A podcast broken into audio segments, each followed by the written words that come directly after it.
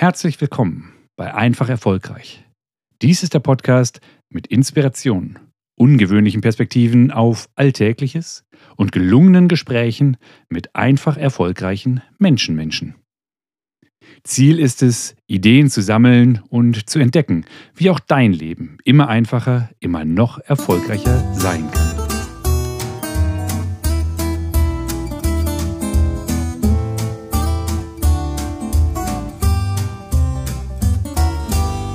Aus Niederlagen lernt man leicht.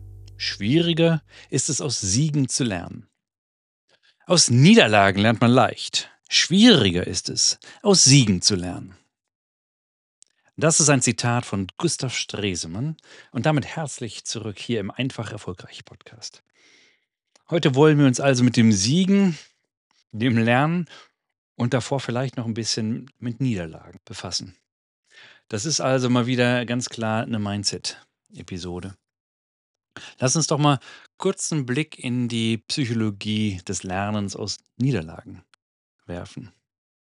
Weil ganz häufig, wahrscheinlich hast du das auch schon mal gehört, werden Niederlagen in dem Moment ja als nicht ganz so positiv empfunden. Und in der Rückschau stellst du dann fest, Mensch, im Grunde war dieser Moment des Scheiterns, dieses Moment des Nicht-Weiterkommens, vielleicht sogar am Boden liegen, im Grunde der Katalysator für das, was ich jetzt an Wachstum und an Entwicklung habe erleben dürfen.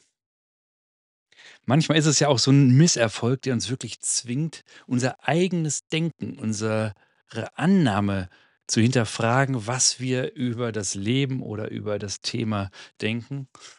Und die Einladung, auch mal eine neue Strategie auszuprobieren. Wenn du immer wieder das Gleiche probierst und immer wieder in dieser Sackgasse, in dieser vermeintlichen Niederlage landest und dann erkennst, Mensch, wie oft will ich denn noch gegen diese Wand rennen? Oder soll ich jetzt nicht doch mal was anderes machen? Eine neue Strategie mir überlegen und anders handeln, damit ich eben weiterkomme.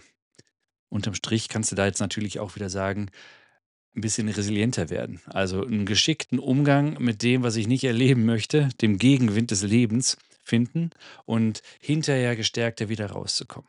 Der Teil ist natürlich klar.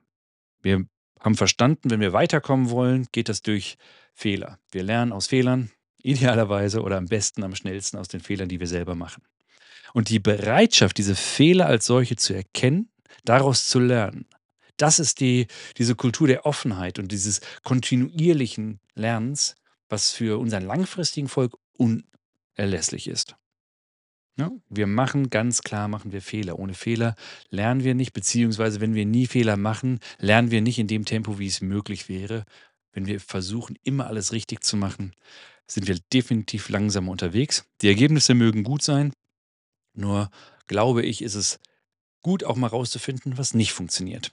Und den Teil haben, glaube ich, viele verstanden, weshalb es so gut ist, aus Fehlern zu lernen. Fehler zu machen, zu festzustellen, hey, ich hatte mir das vorgenommen, jetzt habe ich ein anderes Ergebnis, was kann ich denn daraus lernen? Das Teil, der Teil ist, glaube ich, klar. Und das, was Gustav Stresemann ausdrücken möchte, ist, das ist auch eine Beobachtung von mir, dass ganz viele Menschen eben nicht bereit sind hinzuschauen, wenn es gut läuft, sondern ja, ja, wir gehen mal äh, hin, Haken dran und alles ist gut. Kann ich ja schon, habe ich schon gemacht, was soll ich mich damit auseinandersetzen? Und deswegen diese Herausforderung auch aus den eigenen Siegen, aus den eigenen Erfolgen zu lernen. Lass uns doch da mal einen kurzen Blick äh, hineinwerfen, bevor ich zwei, nee, drei Fallstudien habe ich, ähm, was es da auch schon mal für vermeintliche Niederlagen gab. Also, Siege können natürlich, wenn wir uns nur noch auf die Siege und das, was wir dazu beigetragen haben, wir tollen Helden des Arbeitslesen. Das kann natürlich zu, auch zu so einer Selbstzufriedenheit führen, wobei die Motivation, sich weiter zu, zu entwickeln, nicht ganz so stark ist. Ne? dieser Schmerz bei den Niederlagen, den wir gerade eben hatten, der ist da eben nicht so ganz da. Und der Engländer oder Amerikaner sagt dazu Complacement was ich, ich habe kein gutes Wort gefunden. Vielleicht kennst du ja eins, dann lass mich das gerne mal wissen. Aber dieses Complacent, diese, so eine Selbstzufriedenheit, so ein Zurücklehnen, ach ja. Und ich glaube, dass man auch in erfolgreichen Zeiten durchaus kritisch mit sich selbst, liebevoll kritisch, ne? So eine, ja eben selbst reflektiert bleiben und sein darf.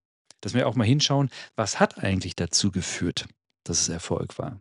War es einfach nur Glück? Waren es glückliche Umstände? War es dann dieser eine entscheidende Hinweis von außen, vielleicht sogar eine Unterstützung durch andere? Also gar nicht nur mein Wissen, meine Leistung, meine Einsatzbereitschaft, sondern vielleicht haben ja auch die Umstände dazu geführt. Dann wäre eine gute Frage, was kann ich zukünftig dafür tun, häufiger solche Umstände zu erleben? Und vielleicht war es ja auch eine Eigenschaft, eine Fähigkeit, die Bereitschaft, einmal, weiß ich nicht, auf der menschlichen Ebene was anders zu machen, die zu einer anderen Reaktion geführt hat. Und auch dann wäre es ja gut zu wissen, weshalb, damit wir es in Zukunft öfter machen kann. Ne? Wir, du hörst es wahrscheinlich schon raus, wir sind hier auch relativ schnell bei der unbewussten Kompetenz, die sich durch eine geschickte Reflexion auch zu nochmal bewusst machen lässt, damit es eben in Zukunft bewusst gesteuert werden kann. Oder dass wir erfolgreiche Menschen, wir Erfolgsmenschen, anderen Menschen helfen können, die gleichen Erfolge zu feiern, eben weil sie auch von unseren unbewussten Fähigkeiten, die wir gem bewusst gemacht haben, mit profitieren können. Also es geht darum, ein Umfeld zu schaffen, in dem konstruktive Kritik, vielleicht auch Selbstkritik, so eine Art Selbstbewertung auch nach Erfolgen dazu führt, um dieses kontinuierliche Wachstum zu erreichen, sicherzustellen und weiter abzusichern. Ja, du, vielleicht erkennst du hier das, das Pattern. Kontinuierliches Wachstum las, lässt sich aus Niederlagen, ich nenne das ganz gerne einstweiligen Niederlagen, erreichen und eben nochmal mehr aus den Siegen. Denn das, was wir eh schon können, das, was wir eh gerne machen, das, wo wir eh schon eine Stärke haben, das lässt sich natürlich noch weiter stärken. Und ich habe mal eine Statistik gehört, dass wir neunmal mehr richtig machen als falsch in aller Regel. Und unser Hirn mag das natürlich, uns drauf, auf die Fehler darauf hinzuweisen, weil das ist das, wo unsere Probleme potenziell herkommen. Und deswegen ist es so leicht, so im Federstrich äh, die Erfolge hm, fast schon zu ignorieren.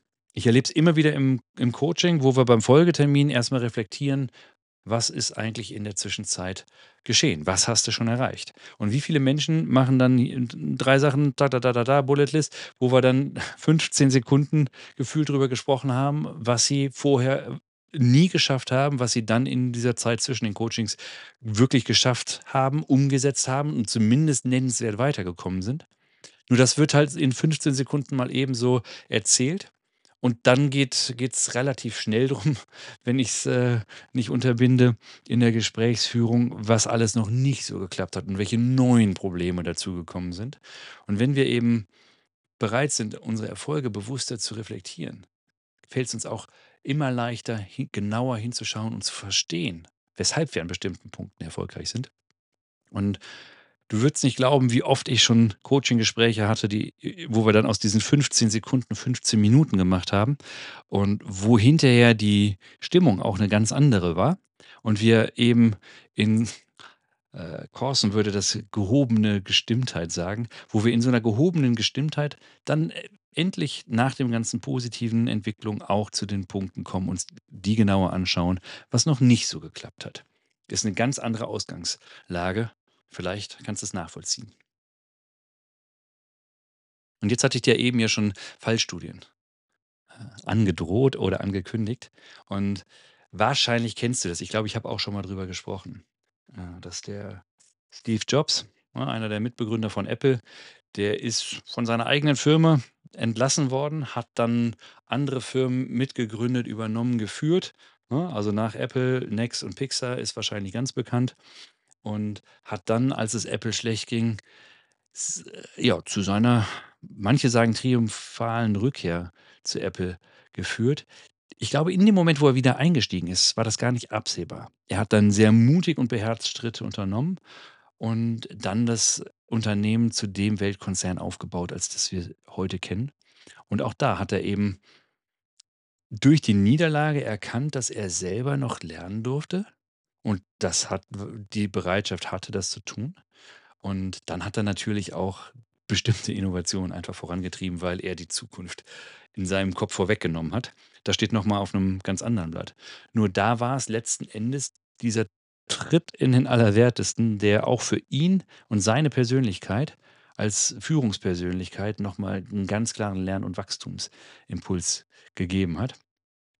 Und auch er hat ja am Ende gesagt mit den ganzen Erfolgen das ist schön und gut. Und am Ende des Lebens gibt's ja so 'n paar Zitate, die ihm zugeschrieben werden, wo dann auch manchmal gesagt wird, hat g so gesagt oder nicht, die ja auch dann 'n paar Erfolgsrezepte haben ableiten lassen? Und wir kennen die Stanford-Rede, äh, wo er „Three simple stories, äh, that's it“ erzählt. Wo er allerdings auch in die Reflexion gegangen ist: „Was hat mir diesen Erfolg eigentlich ermöglicht?“ Und da auch mit dem Blick aufs Privatleben festgestellt hat, dass er da auf Kosten seiner geschäftlichen Erfolge da wahrscheinlich im Rückblick gerne mehr investiert hätte.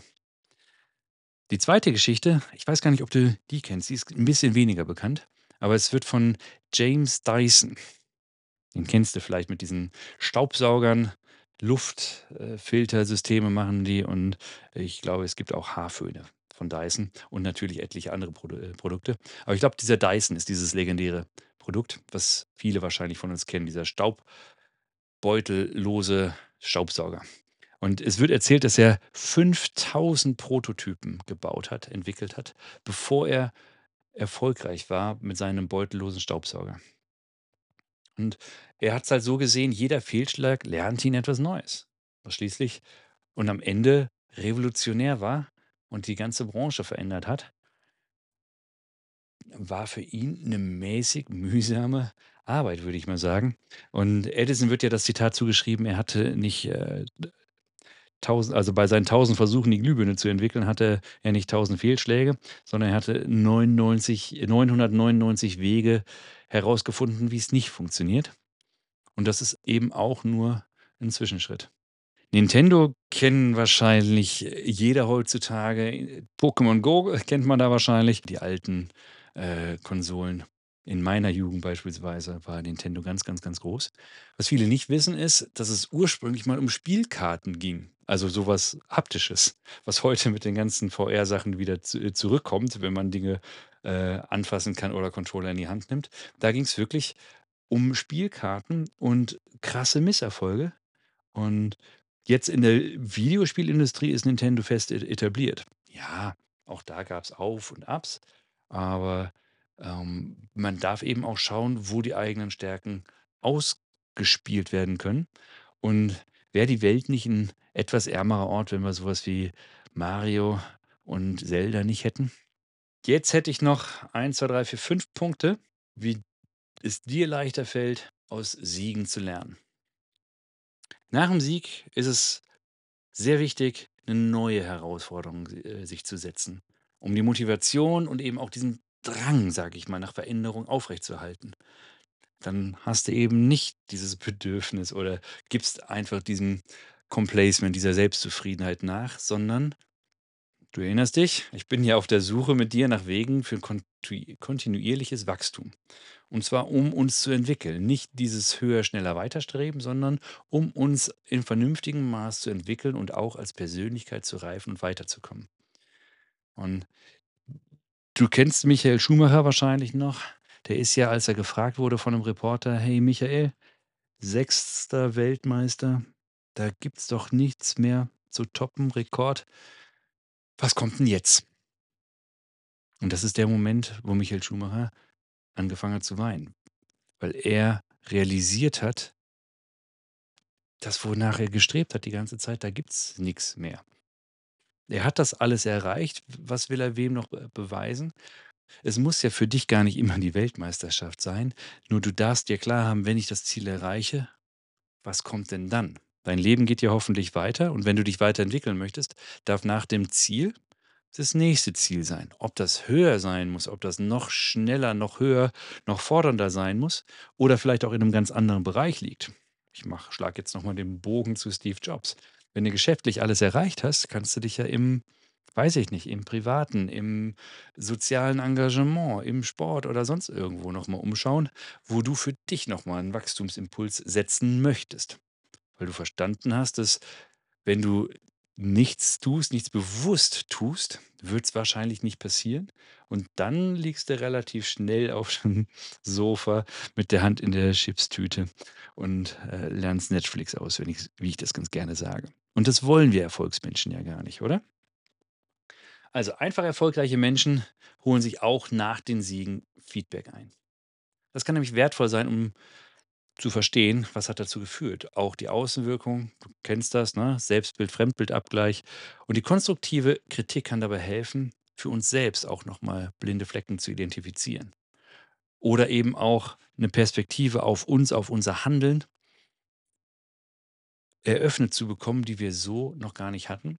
Und so können wir, selbst wenn alles gut gelaufen ist, uns noch etwas Besseres vorstellen und für 'n zukünftiges, noch effektiveres, noch effizienteres, wie auch immer, anders geartete Verbesserung Ausschau zu halten. Da kann eben dieses externe Feedback sehr gut helfen. Und was extern geht, geht natürlich auch und damit kommen wir zum 3. Punkt, ganz klar, auch in der eigenen Reflexion, ne?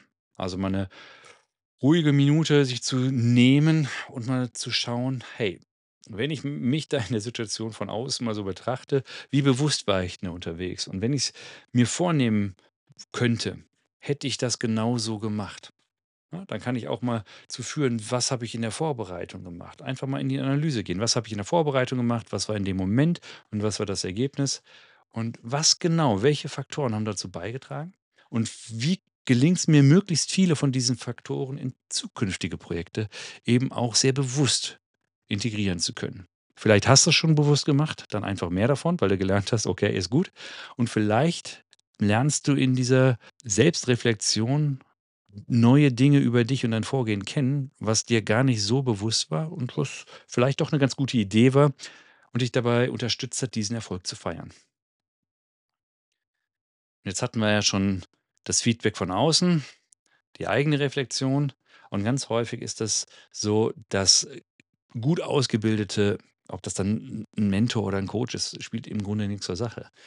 Ähm, aber auch die erfolgreichsten Personen können immer noch von 'nem gezielten Mentoring oder 'nem gezielten Coaching profitieren. Nicht, weil der andere besser ist. Darum geht's ja gar nicht. Du bist ja, der Meister deines Faches, die Meisterin deines Faches. Sondern auch mal, um 'ne Perspektive zu erweitern, auch mal, um bewusst die Gegenperspektive einzunehmen. Vielleicht auch dabei zu helfen, nach den ganzen äh, er erfolgreich umgesetzten Projekten noch mal neue Herausforderungen zu ide identifizieren und eben auch noch mal neue Wege aufzuzeigen, die, die deine Peers sozusagen dir nicht haben aufzeigen können, die, die du selber kennengelernt hast, sondern noch mal ganz neue Wege zu sehen, wie du aus deinen Siegen lernen kannst. Also, wirklich so 'ne geführte Reflexion kann da sehr gut helfen, dazu beizutragen, dass du aus deinen Siegen wirklich lernst und vielleicht sogar strategisch lernst. Und jetzt im letzten Punkt, ne, wie du daraus lernen kannst, ist dieses lebenslange Lernen. Wenn du glaubst, nichts mehr lernen zu müssen, das ist, glaube ich, der Anfang vom Ende. Sokrates hat das mal so oder so ähnlich gesagt: „Wer meint, etwas zu sein“ hier könnten wir Wissen einsetzen „hat aufgehört, etwas zu werden.“ Und ich mag diesen Gedanken dieses Weiterlernens. Denn wann also, wer könnte schon von sich behaupten, er weiß alles oder er muss nichts mehr lernen, er weiß genug? Jetzt kannst du mir natürlich die Frage stellen: „Wie viel muss ich denn noch wissen?“ Und es geht ja gar nicht ums Wissen, sondern es geht um ums aktiv wei bleiben, auch geistig aktiv bleiben. Und eben das Leben wir kennen das, ne? Alles ist im Fluss, Panta rhei. Nichts ist so bestandig äh, beständig wie die Wandlung. Und wir sind eben auch bereit und offen, immer noch was Neues dazuzulernen oder neue Sichtweisen auf Altbekanntes einzunehmen, ne? Denn so geht das mit der kontinuierlichen Bildung und so geht das auch mit der kontinuierlichen Entwicklung.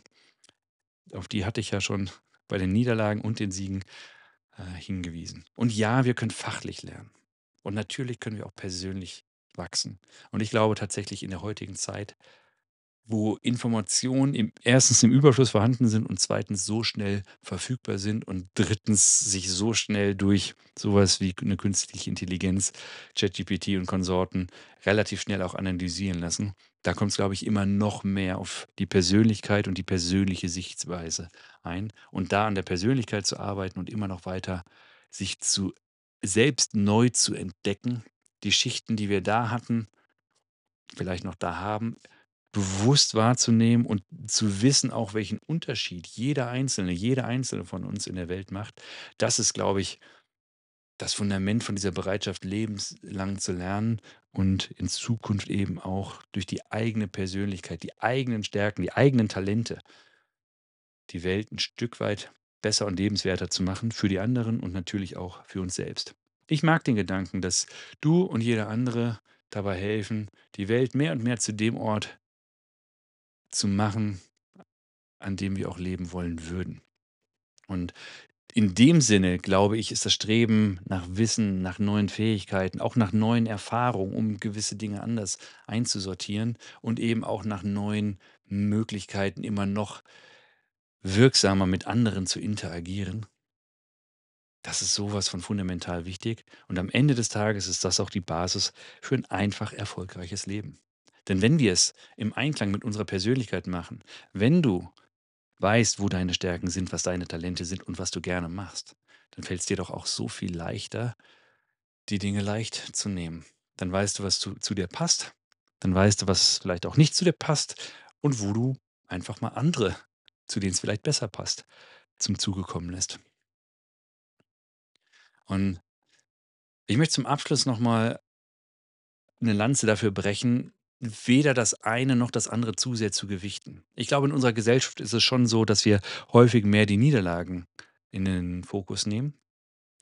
Ich glaube allerdings auch, dass viele Menschen, naja, nicht bereit sind hinzuschauen und sehr auf das Positive fokussiert sind und dann vielleicht so eine Selbstzufriedenheit einhergeht. Und an beidem ist nichts grundsätzlich verkehrt. Ich mag halt, wenn es bewusst ist. Und am Ende des Tages lade ich dich ein, zu so einer Balance zu gehen. Ja, schau hin, was du besser machen kannst, weil es noch nicht so gut war.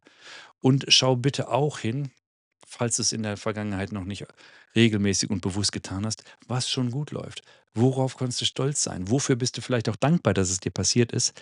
Denn das sind ganz, ganz, ganz wichtige Sachen und es macht den meisten Menschen meiner Erfahrung nach viel mehr Spaß und vor allem viel bessere Gefühle, bessere Hormonmischung im Kopf und so weiter, äh, auch mal das Positive zu sehen.